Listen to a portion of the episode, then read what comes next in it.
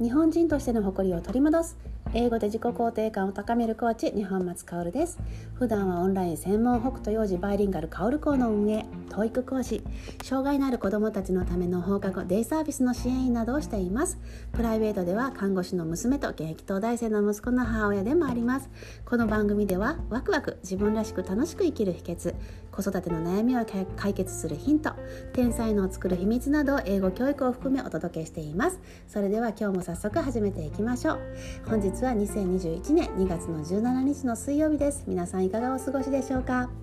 私は朝からバタバタといつも通り家事をして、まあ、家事ね掃除洗濯ご飯作りに買い物。忙しいですよね。子育てしてらっしゃる方々もっと忙しい。その上お仕事もされていてね、はい、頑張っている自分を褒めちゃいましょう。皆さんよく頑張っていらっしゃいます、えー、そして午前中は私はバイリンガルレッスンお子さん向けですね。体験レッスンのパワーポイントの資料を少し、えー、訂正、えー、していました。なんか可愛いお歌とかがあってね楽しみだなと思ってます。パパやママも英語での声かけを学んでいただけてえそしてお子さんたちはもちろん日本語も英語もえ楽しく学べて能力開発地頭力というものを育てていけたらなっていうね楽しいレッスンを提供したいなと思っていますのでぜひあの気になる方いらっしゃいましたら体験レッスンお待ちしていますねさて今日なんですけれども石田勝則先生の本の紹介をしていこうかなと思いまして私の大好きな本ですね。で石田勝則先生なんですけどもねママカフェというのね皆さんお聞きになったことありますか？ママカフェですからね、えー、まさにえー、カフェで ママたちが集まって、えー、そしていろいろなね、えー、教育相談に乗っていただけると石田勝則先生ってねまああのベテランの本当に、えー、素晴らしい教育者でいらっしゃいましていろんなママたちのねお悩みに答えてくださるんですよね。そして前向きな気持ちになる。でカフェで美味しいパンケーキとか食べながらね、えー、月に1回とてもリフレッシュですみたいな形で大人気ですね、まあ、石田先生1人しかいらっしゃいませんからいや全国には200人以上のファシリテーターがいましてね、えそれぞれが今はオンラインが多いんですけれどもママカフェというものを開いていて、まあえーと、みんなで楽しく子育てしていこうよっていうね、え、楽しい場を提供しているというわけでございます。そして、まあ、石田先生ご自身はねもういろいろご活躍で最近はクラブハウスでもね、えー、よく出てお話しされてますねいろんなルームでねあとはラジオもね Voicy っていうなかなかね選考に通らないらしいんですけどさすがですよね、うん、ラジオとかあとヒマラヤでも毎日音声を出していらっしゃって勉強になりますよ。よかったらね本当にね皆さんもお聞きになってみてくださいね。で東洋経済オンラインのね、え記事も書いていらっしゃるしいや本当に参考になる、えー、特に小学生から中学生ぐらいのねあの進学とかあと学習ということで困っていらっしゃる方なんかにはねもう抜群ですよね。はい。ぜひぜひ私も21 21世紀型経営社会かな、うん、っていうのにも入ってますしね、えー、今日も夜ね、えー、先生にちょっとコンサルしてもらうんですけどもね半年に一度は30分個人コンサルもしてくださるっていうね。いやもうサービス満点ですね。勉強になります。はいそのね石田先生の本ですね。子どもの自己肯定感を高め高める10の魔法の言葉っていうね黄色い本なんですけどもこれすごくよくてね私も何度も読み返しました。皆様もぜひ手に取ってねお読みいただければなと思います。売れてます。もうこの本が一番売れてるんじゃないかな。やっぱりね10の魔法の言葉って気になるでしょ？ね、えー、使っていきたいですよね。ただでも言葉ってね本当に大事なんですよ。で言葉がけによって人って良くも悪くもなっちゃうっていうか言霊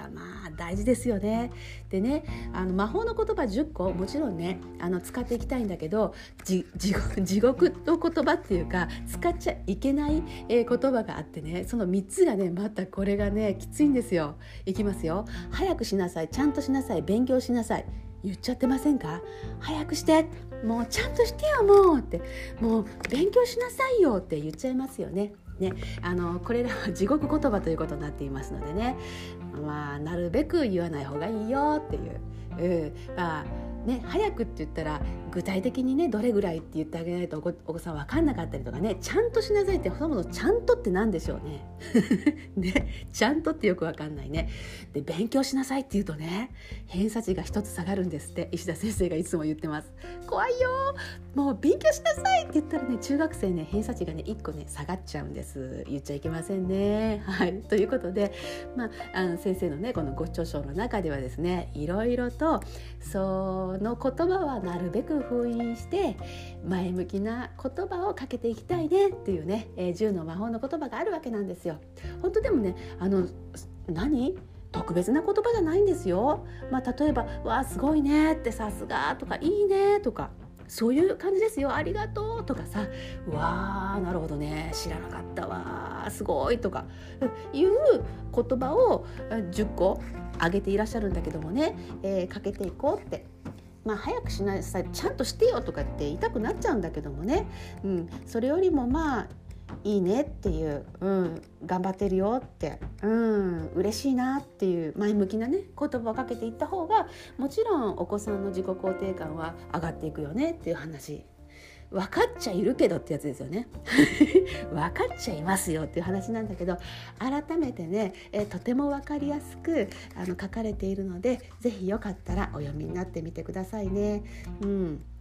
本当に本当にあの言葉かけは大事だと思いますで英語でもね私英語のレッスンしてるけどもねもう褒め言葉いろいろありますよ。でね英語ってね日本語よりもなんか褒め言葉種類うんいや、うん、結構あるよね。うん。で書きやすいからね。うんと例えばね「すごいね」って言って「Good job」っていうねよくお子さんにかけたりしますけどもね「ナイスナイスジョブ」とかさ「Good」でしょ？あとは何があるかな「Great」すごいねっていうのもねいいですよね。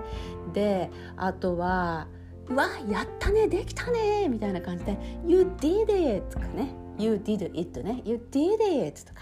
使いますね。うん、それいいねっていうのは「I like that」でアイメッセージですよね。私は好きだっていう表現もとってもいいと思います。Oh I like it. それいいねっていうことですね。I like that. うんそれ好きだなね You are champion とかねチャンピオンとか言われるとね男の子なんか特に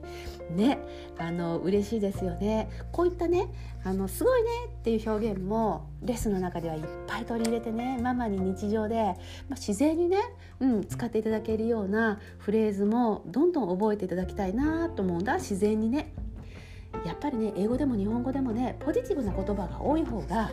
やっぱり人間幸せですよね。ポジティブな言葉がけの方がそれも自分もいつもいつも聞いてるわけじゃないですか。ママ自身もパパ自身も。だからやっぱりねあのプラスの言葉を使っていた方が精神安定すると思います。親子で。まいろいろ痛くはなるけどもね、えー、だから、まあ、英語でも日本語でもいい言葉がけしていきたいよね。言葉大事だよね。改めていうことでした。まあ、石田先生のね、はい、10の魔法の言葉ぜひねあのよかったらお読みになってみてくださいね。ってね何の宣伝なんだっていうことなんですけれどもはい、えー、今日はね石田勝則先生の魔法の言葉からいい心いいいい言葉がけで親子で幸せになろうっていうはい。回でございました、えー、今日もね、えー、ご清聴ありがとうございました。最後までねお聞きいただきありがとうございます。それではまた次回もお聞きいただけますように。いつもありがとうございます、えー、それでは、えー、素敵な一日を。Have a great day 日本松かぶかおる最後噛んじゃったよ。日本松かおるでした。